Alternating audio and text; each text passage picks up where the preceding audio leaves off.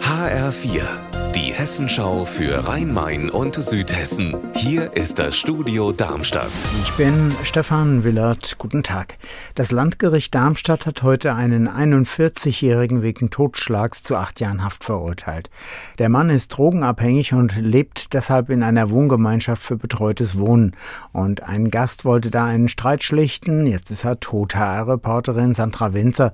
Wie bewertet das Gericht das Geschehen in der Wohnung?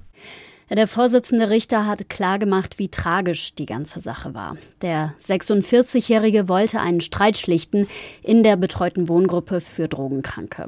Eine Frau war geschlagen worden von einem der männlichen Bewohner. Schützend hat der 46-Jährige sich vor die Frau dann gestellt. So sollte es ja eigentlich auch sein, hat der Vorsitzende Richter gesagt.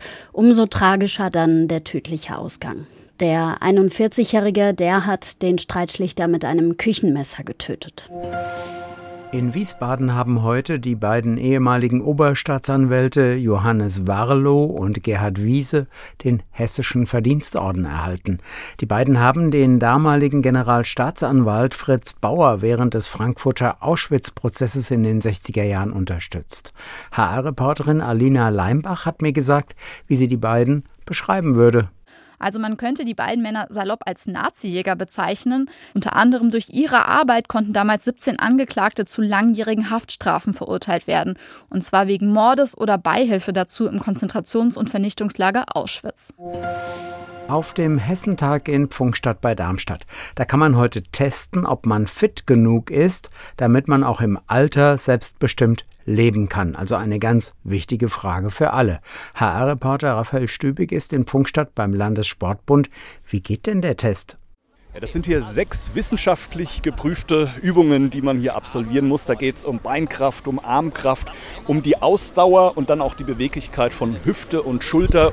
Dann kann man sich sicher sein, dass man eine sehr gute Basis hat, um auch im hohen Alter ein selbstbestimmtes Leben zu führen. Und diesen Test kann man auch zu Hause durchführen. Alle Infos dazu gibt es auf der Homepage des Landessportbunds Hessen.